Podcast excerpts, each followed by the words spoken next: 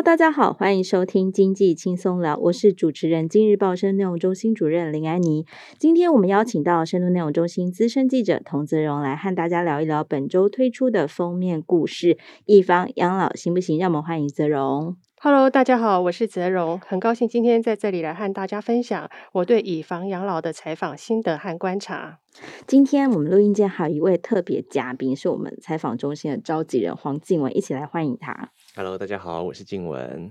好，每次看到泽荣，其实内心都会有一点点小压力，因为泽荣呢，他很擅长写各种关于退休金的专题。那我们都知道说，存退休金哦，就是跟自律有关，有时候可能就是眼前现在即刻。假假假设要买什么东西的时候，可能都要想一下，哎，这如果我把这个一两千块省下来，哎，可能这个以后我老的时候退休金可能会存的比较够哦。所以每次看到责任都会有一点这个内心会有小 OS，就会想说，哎，我到底有没有把这个退休金存好这样子？那其实存退休金的方法是百百种哦。那这一两年我们常听到那个呃有一个东西叫做以房养老，有时候我们经过一些公股行库的时候，其实都还会看到银行会拉出这个红布。布条来报告自己的业绩。那什么是以房养养老呢？那它跟我们这个一般拿房子跟银行办理抵押贷款有什么不一样呢？在这一集你就会听到什么叫做以房养老，还有这个以房养老适合谁呢？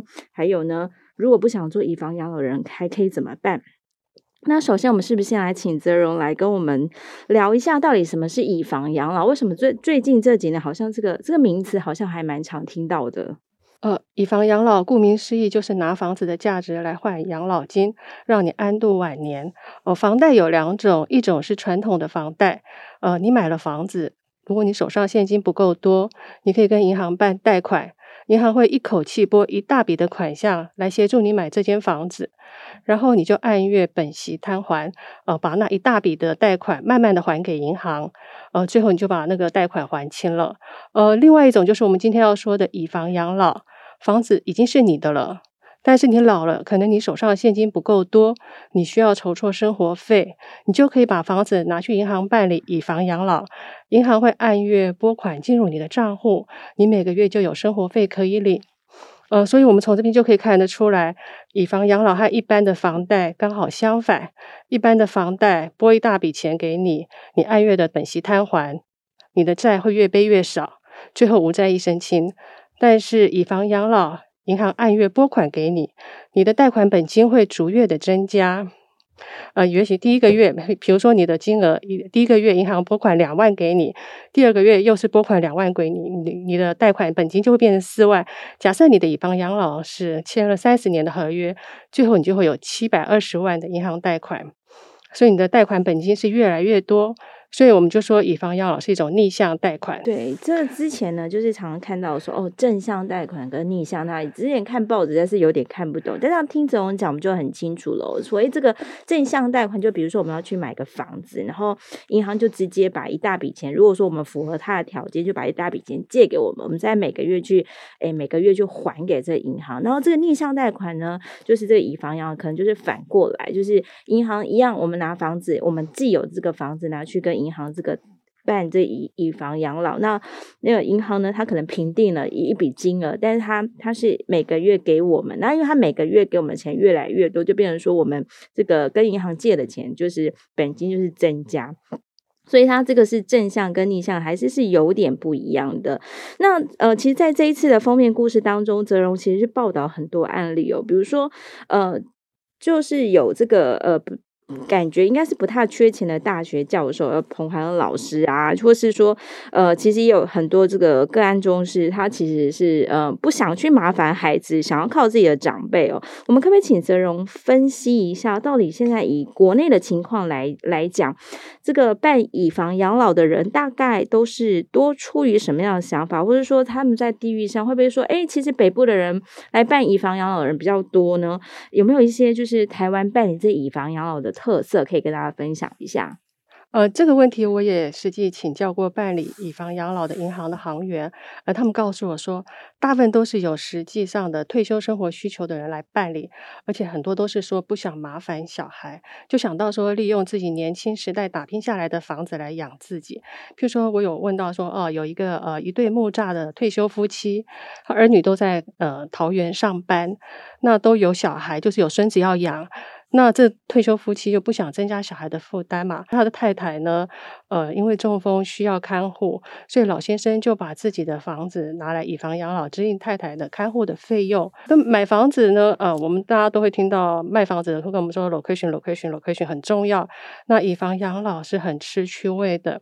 呃，也就是说，那要看房子估值的高低，那估值越高，你能借到的钱就会越多，所以你每个月的生活费就会越高。所以以房养老还是以北部居多，因为北部的房价比较高。那像嗯、台北市的大安区、信义区，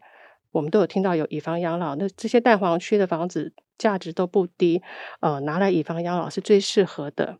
呃，也有听到像呃彭怀恩老师说，他有听过他朋友就是住在和平东路的房子，办理以房养老，每个月可以拿到六万块，这退休生活就应该过得也很不错。呃，另外我像我问到土银的哈，他们这边有最高有人每个月可以领到十万块啊。假设你是跟土银贷款以房养老房房屋估值的五成的话。呃，推估大概你的房子是七千万左右的价格，你可以贷到每个月呃十万块的生活费，所以好像也不需要豪宅啦，蛋黄区的华夏，坪数大一点的都有可能。那呃，银行还有银行告诉我说，呃，地段好的，那像二三十年的中古华夏，那管理费不算太高，办理以房养老就还算蛮适合，也蛮划算的。这类人也比较多一点。那行库人员还告诉我说，哈，他曾经办理过大安区六千万元的。房子办理以房养老，每个月可以领到八万二，这也是生活可以过得非常的好。呃，所以呃，就是大部分就是退休了，呃，需要用实际有用实际需要用钱的人会办理。呃，像我们刚才讲的那个八万二，每个月可以领八万二的，就是一对退休夫妻，呃，他们住在蛋黄区嘛，对，那现在年纪大了。嗯，需要请人家来家里打扫，一个月打扫两次，又不想要增加小孩的负担，所以他们在办理以房养老。至于中南部或是六度以外的地方，办理以房养老的是比较少一点。这当然就是我们刚才前面讲到的，房屋的估值可能比较低。银行有分享一个案例哈，有那个。呃，云林的透天厝要来办理以房养老，经过银行评估，每个月能够拿到的生活费只有三千块，那这个办起以房养老就不太有意思了。另外就是说，呃，中南部可能生活费也比北部要稍微低一点，所以呃，如果他们又没有房贷压力的话，可能中南部有一些退休老人，他可能一个月生活费一两万块也够，也就不太需要，呃，也就不太需要以房养老。嗯，所以这样听起来，其实以房养有一些这个南北地域的这个差别哦。比如说，刚刚有听到，因为这个，哎，你拿拿自己的房子拿来跟银行办这以房养老，银行还是要看一下，说你这个房子的估值到底值多少钱。那可能我们中南部的房子呢，哎，这个在估值上可能就是，嗯、呃，可能没有像这个呃在大都会区可以估的这么高。那比如说刚才那个榆林的偷天厝的案例，哇，每个月月领三千，感觉好像有点少，感觉好像就不需要这么大费大费周。脏了，好，那我想要请问一下静文，哇，静文现在很辛苦诶、静文好像是这个，诶、静文他们透露一下，他大概是三十几岁。约莫这样的年纪，好，然后现在呢，正在很努力的这个，就是呃，偿还房贷当中，三十年房贷嘛，三十年，年房贷。刚才听这样泽荣这样讲哦，你有没有想过说，哎，买一栋房子其实还不错哎，就年轻的时候，这个你拿薪水去养房子啊，那等到你老后，哎，也许这个需要这个退休金存不够的时候，这个退休金。哎，可以从这个房子上生出来给你，这样我们听起来好像还蛮通的，是不是？你你觉得呢？嗯，我觉得以理论上来讲，感觉似乎可行，因为其实我们在算的时候，嗯、在看一些银行资料的时候，那个一般人啊要退休，可能都要存个大概一千两百到一千三百万左右，才可以符合现在的退休的需求。这样，不管是医疗啊，或者是。一般的食衣住行，或是我们活再久一点，可能也是要几千万这种数字这样子。对，没错。还有看护费，还有看护费。天哪，其实看护费可能，如果我需要看护，那可能会要更高哦。对。但其实以我现在自己三十年这样每每个月这样缴房贷，其实我会有点担心自己，就是假如真的还完了，那到六十岁可能真的存的现金流可能会会不太够，这样。那其实这时候有一栋房子，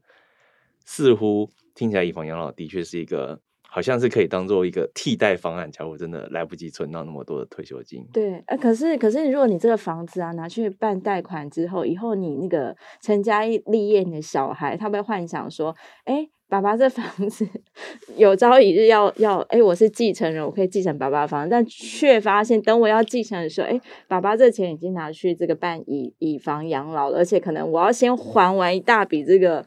贷款之后，这个才有可能真正继承这个房子。这好像是不是也蛮冲击我们的一些一些这个传统这种继承有房有房子要给送送给小孩，要给小孩继承这样子的的观念啊？嗯，对啊，因为其实房产居然叫不动产，是因为它真的很很保值嘛。嗯、那如果这样再随意的去把它给贷款掉，我觉得这个的确也是呃。如果以传承这种财产来讲，大家会觉得，哎，那我是不是白缴了？这三十年白缴了，我又重新再去背债，那也会让，甚至有的人会担心他啊，我这样是不是又债留子孙？会吗？泽荣会是这样吗？因为我们感觉刚才听起来，你看，其实我们如果是办以房养老，就是这个银行给我们的每月给我们钱，我们这样其实是越来越负债，越来越负债的感觉。这个是不是其实也虽然说有稳定的现金流，但好像。哎，好像还是老了，感觉应该要清闲清闲，突然又感觉又又欠了银行什么一笔钱这样子，这个是不是这个观念？是，呃，对，哦、呃，我们有问过银行哈，其实他还没有讲到说，嗯、呃，以房养老在台湾，呃，我们是从二零一五年底开始推出，到现在，嗯，其实。成长的有限了，到目前到累计到今年六月底才六千多件嘛，那贷款余额也才三百五十多亿元，其实不是很多，甚至有些银行它开办以房养老，那到现在为止承诺是个位数，或者是甚至是零，嗯、对，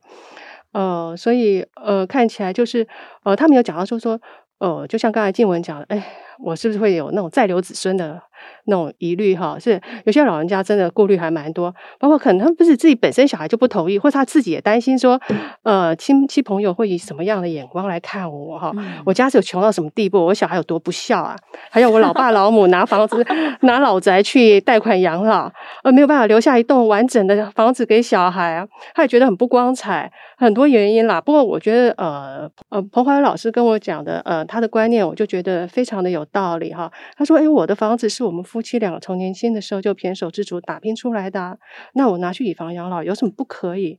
对不对？而且他还讲到说，呃，有些父母呃，可能就是说有些所谓的祖产了哈，那祖产就是爷爷传给爸爸，那爸爸那爸爸拿到房子，那小孩可能想说，哎，房子是爷爷传给爸爸，那将来就是给我喽，所以那小孩可能就会觉得你不能拿去，对，主产你不能拿去以房养老。所以他会觉得说，哎，如果你房子是爸爸自己买的，你要拿去以房养老，就很有底气嘛。所以他也觉得说，他很鼓励大家说，如果年轻的时候像静文这样三十出头开始有能力可以买房子，房子他鼓励大家，对，你就买个房子吧。你现在努力的还呃还房贷，你将来老了这房子有用嘛？你也可以拿去以房养老。嗯，这样听起来，其实以房养老它就是一个观念，看你能不能够接受。像有的人可能觉得说，哎，这个房子就是我自己的啊，我也不是靠我的老爸给我的。这个房子我年轻的时候养他，然后等到老的时候他来养我，好像也不错。其实他有时候就是一种观念。那在实务上好像也听说，就是哎，有时候这个呃爸爸爸爸年长年年长的这个爸爸妈妈去这个银行办这个办以房养老，结果呢，在观念上孩子无法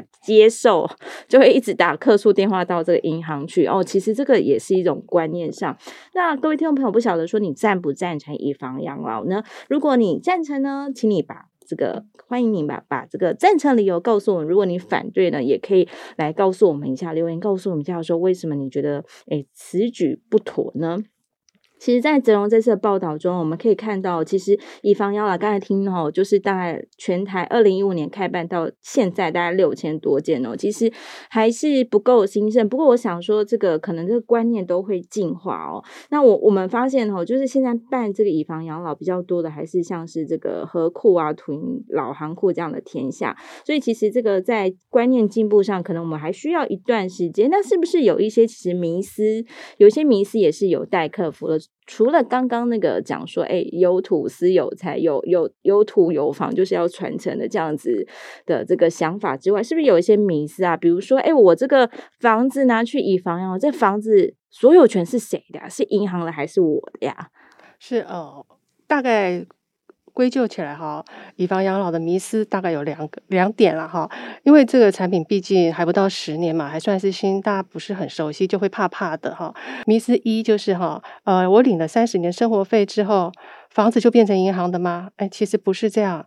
以房养老到最后，房子还是你的，不会是银行的。银行在这件事情上，它只是债权人。所以当有一天呃长辈。跟上帝去喝咖啡了，继承人是可以继承这间房子，但是你必须要连同债务一起继承。所以你把这个以房养老借出来的钱还完了，包括本金和利息，对，那房子就是继承人可以去继承。那第二个迷思就是说，担心呃活太久，呃领领领领完了三十年领完人还没有走，活着，就会被银行赶出来，会流落街头吗？他不会再发现金给我了，怎么办？甚至有人担心会被银行赶出来嘛？嗯、对，其实呃，肯定是想太多了啦。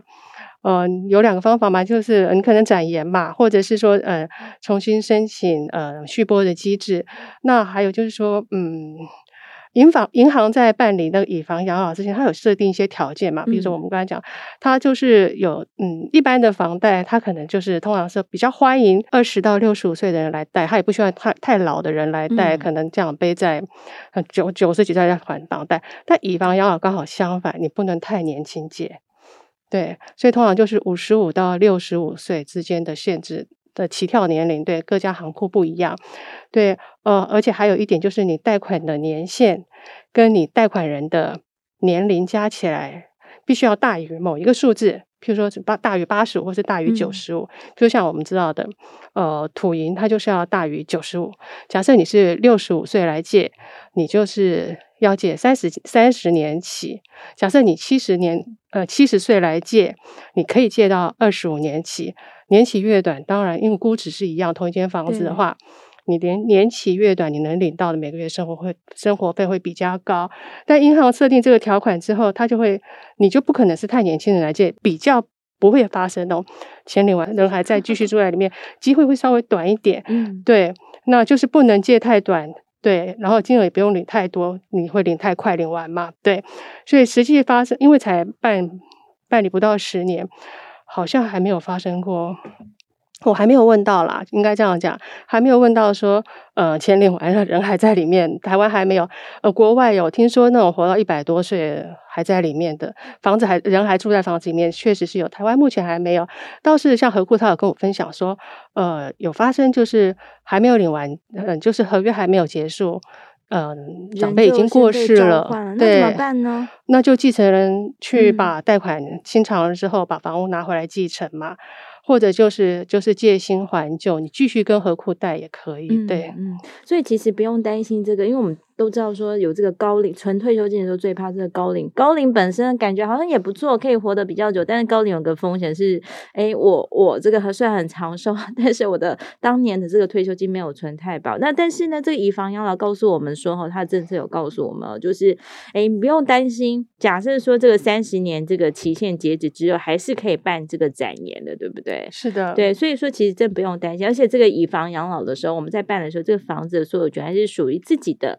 那未来这个继承人呢，要来继承这个房子的时候呢，只要把之前这个长辈领取的这个呃这个金额这个偿还了之后呢，还是是有办法可以继承这个房子的。是，嗯，那可是我们也知道说哈，这个政策啊，就是上路到现在，其实还是诶还蛮挑战我们很多人的观念。虽然说这样子的想法可能在国外是很流行的，那我也很好奇啊，就是除了这个，诶要如果说对我们对我们很多来很多长辈来讲，假设说我们这个诶退休金存不够，以后会担心每月这个每月好还是有很庞大的支出，比如说我们刚才讲说有可能有看护费啦，或者说诶可能房子老了跟我一起老了，房子也可能。可能也要修缮等等的，就是还是会希望说每个月有这个现金流哦。那除了以房养老之外，哎，还有没有别的方法？对于这个我们这个年纪比较这个稍长的阿姨、叔叔、伯伯来讲，还有没有其他方法？除了以房养老，就没有其他的方法能够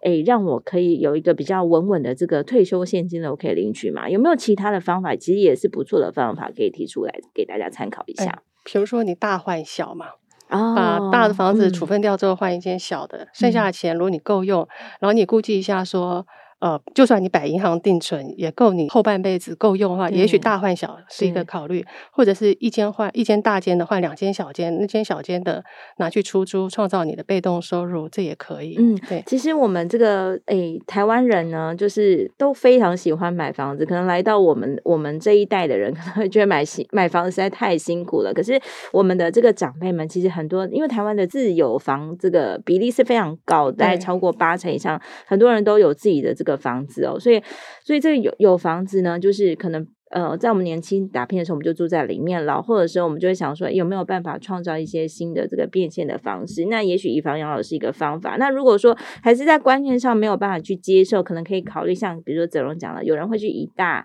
以大换小，哎，以大换小好像就是很是不是很多以前我们可能比如说四一一家四口人住在一起，或一家五口人住在一起，但是孩子长大就搬出去，但是。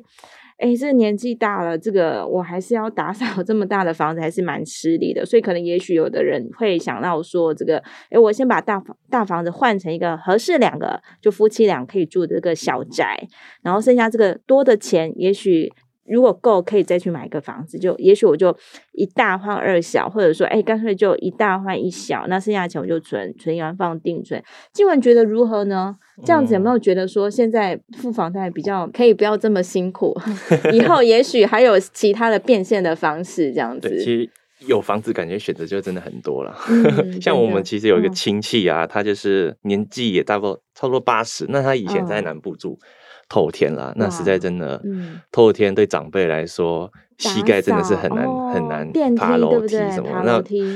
盖电梯又要整个大整修，这样，那他不如就是把它卖掉，然后换一个比较新的公寓。嗯、那公社其实也都不错，嗯，那其实总价也不会说像透天那么高。那他可能把透天卖赚到的一些钱，还可以当做他的就是。退休指引这样，对，刚才连接在一起，看那个泽荣有说哈，就是云林的透天厝，可能如果你要去办以房养老的话，可能就是哎每个月，因为可能这个 location 的关系，可能你要领到一个像像这个台北市要月领两万、三万、六万、八万，这有点困难。但是哎，这个静文亲戚这个方法好像也还不错哈，透天厝，因为住起来要爬楼梯，对那个。老老年人的这个卡塔夫是很大的压力哦，所以干脆我们把这个这个透天厝哦，就是呃，我们把它换到一个更适合就是养老的养老宅这样一个公寓，有这个公有这个电梯的公寓哦，可能可能这个在生活上也蛮有品质，然后加加上那房子没有那么大，可能也是有一笔钱可以这个再转为其他的用途。那刚刚我们听到这个泽荣在分享，这个以养以房养老这样的产品，其实在国外其实也还蛮风行的。那在国内我们才刚起步十年，还有很多观念上需要去突破的。那到底这个什么样子的这个房子比较容易贷高高拿到比较比较高的这个这个钱呢？我刚才泽荣有分享，可能诶二三十年的华夏嘛，中古华夏这样子。对，因为如果你太、嗯贵的房子，你可能管理费就要。豪宅不好，豪宅不是可以贷更高的钱吗？贷那么多钱出来没有用，因为你光养那栋豪宅，你需要缴的管理费这么高，哦、你贷贷以房养老出来干嘛？去缴管理费嘛？也不划算。那不如把这间豪宅拿去，就我们刚才讲的，以大换小，或是以一换二之类的嘛。嗯、所以这种呃管理费不是太高的。华夏反而是感觉上是以房养老 CP 值会比较高一点。嗯，在泽荣报道当中，我们有读到说哈，其实 location 是很重要的。比如说你的区位啦，比如说可能在六度的房子，你可能比较有机会，诶，相较于非都会区，你可能有机会比较带到比较高的层数哦。那其实，诶，这个 location 呢，取决到你的这个区位啦、机能啊，就是交通等等的哦。那在这个实物上，是不是这个也会那个一线的行员也会到我们家来看一下我们的房子的这个维护的情况呢？哦，其实这个是会，嗯，这个跟你房子的估值稍微有一点点关系，但是帮助不是太大。嗯、就有些老人喜欢家里囤积东西嘛，对，乱糟糟的，嗯、可能呃，你一进去给人家感觉不是房子屋况不是很好，当然是会打点折。嗯、但这个帮助是呃，如果你要让你自己以房养老。呃，能够带的比较好的价格出来。可你房子呃，除了 location 之外，你屋况要维持好一点，这是必须的啦。嗯，对。但是最重要的还是地段要好。对，哇，永远那个买房子的人都告诉我们这件事，location，location，location，因为很重要，所以要讲三次。那其实我们这个办以以房养老的时候，是跟这个银行，就是我们把房子呢，就是诶。请那个银行来估来估估看，然后每个月这个银行呢，他在银行会估一个价格价值，然后每个月就是他去算一个钱来给我们支付给我们这样子哦。那我也很好奇啊，就是因为我们就是跟银行借钱的话，其实要支付利息的。诶，听说以房养老的这个利息的算法，诶，需要需要在需要精心的选择一下，是不是看才能够精打细算算出一个比较符合我们的这个方式？是的，呃，嗯，通常以房养老，它还利息有两种哈，一种叫做呃贷款利息全数挂账，嗯、另外一种叫做贷款利息部分挂账。呃，我们先讲好，以房养老你能贷到的大概是你估值的五到七成。呃，如果是贷款利息全数挂账，有嗯办理这种方式的银行不多，土银是少数啦。那所谓全数挂账，就是说你每个月假设它估值是呃。一个金额之后，每个月拨款给你金额会是一样，就是你第一个月拿到是两万，第二个月还是两万，第三个月还是两万，嗯、一直都是两万。跟比如说，假设你呃贷到最后，就是从头到尾金额每个月拿到都是一样的。那如果说是贷款利息部分挂账，这是大部分银行采取的方式。假设你的估值算出来之后，你借出来是每个月是可以给你三万块，第一个月他就拨三万到你的户头，你有三万块生活费。嗯第二个月会先扣一点点利息，嗯，可能拿到是假设我们说两万九，他扣掉利息，他虽然他表面上说是拨款三万，你实际上能花的扣掉了利息了，对，嗯、你实际上能花的是两万九，可能第三个月又少一点点，可能那么两万八，这样一直呃递减下去。不过它会保底，就是说你的呃利息不会超过你当月拨款金额的三分之一。假设我们刚才这个例子是每个月三万块，它的利息最多只会扣一万，就是你保底，你至少有两万块的生活费。对，大概就是这样。嗯，刚刚讲到这两种方式，一个就是全数挂账，意思是说，哦，大概比如说，诶，这这个假设银行给我的这个贷款年是三十年哦，这三十年间，其实我每个月就可能月领两万，那我利息什么利息什么时候付呢？我就是挂在账上，等到这个。三十年这个借款的期限快终了的时候，我才来支付这三十年的利息。那这个呢，可能对一些人来讲，哎，好像不错，因为每个月你就是很稳定的领两万、两万、两万、两万这样子。所以对一些喜欢记账的人，或者喜欢规划、很规划，就是。规划，我不要哎，突然有一笔意外的什么什么支出，我不对于这种喜欢做规划的，然后喜欢就是不要有太多意外的人来讲，可能是不错的选择。但是如果呃，这个这个这个方法可能在国内可以接受这种挂账法的人，可银行刚才听讲是比较少。对，那大部分呢，还是是说哈，这个就是每个月利息你还是要去付它，因为呃，随着银行借我们的这个本金每个月给我们的钱加重，所以其实你每个月要付的利息其实也是越来。越来越多，越来越多。但是银行这样听讲是说，银行会有一个保本，总不至于你借了三万块，其实有 两万五全部都拿去付利息，那这样子就失去了这以房养老的这个意义了。然后所以，所以大部分啊，就是可能会是采取这个第二种方式。但是，是不是泽荣第一种方式虽然感觉还不错，但是它是不是能够贷款到了金额就比较不会成数，可能比较不会那么高了？哎，所以哈，那个第一个。呃，贷款利息全数挂账，这个哈，就像刚才安妮讲的，适合那种可能你每个月固定，你大概知道你生活费要多少，它不会变动，比较方便你去做规划嘛。那第二种是呃，贷款利息部分挂账，你每个月能够花的生活费会递减，嗯、可是问题是我们人会越来越老，对对，那我们可能就像刚才讲的，我们。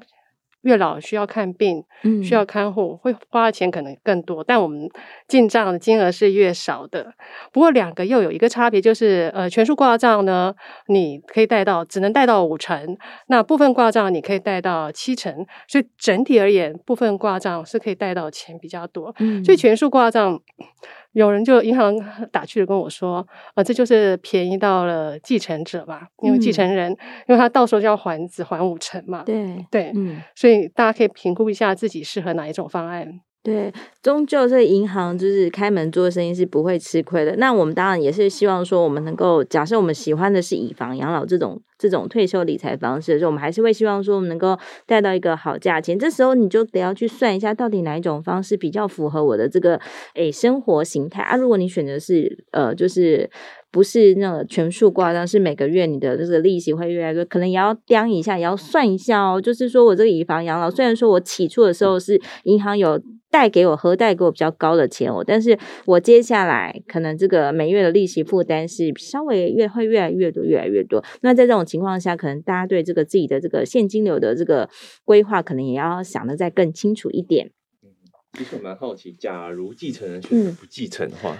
那是不是对银行压力？也蛮大的，哎、欸，对，我其实有偷偷的问了一下银行，嗯、他说其实我们也不是很喜欢，呃，除了那些政策性的，对，必须要背负政策的公股之外，他们一定要推。嗯、有些民营银行他们不是很积极在推以房养老哈，嗯、但是我也担心啊，第一。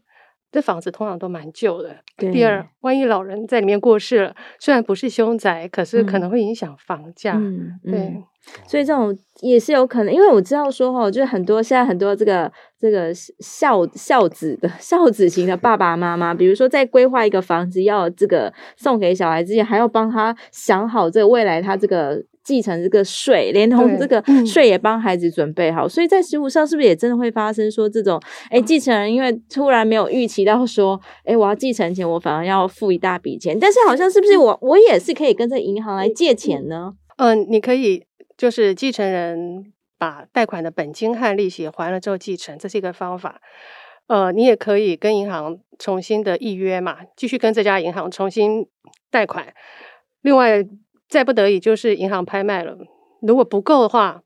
他还要从呃长辈其他的财产这边去求偿。对那如果多的，可能就继承人就给继承对继承就可以继承这一部分。哦，所以就算说继承人这个不太想要继承长辈的房子，也是这个哎，刚才听到这个处理这个房子的方法，也是其实也是还蛮多的哦。对，只是说这个哎，不晓得说大家听到听到这里哦，大家觉得这个以房养老怎么样呢？其实怎么算一个政策都有它的好处跟它的这个缺点哦，就看这个东西适不适合你个人这样子。对，各种理理财的这种产品，我们知道说市面上也是蛮多的，就是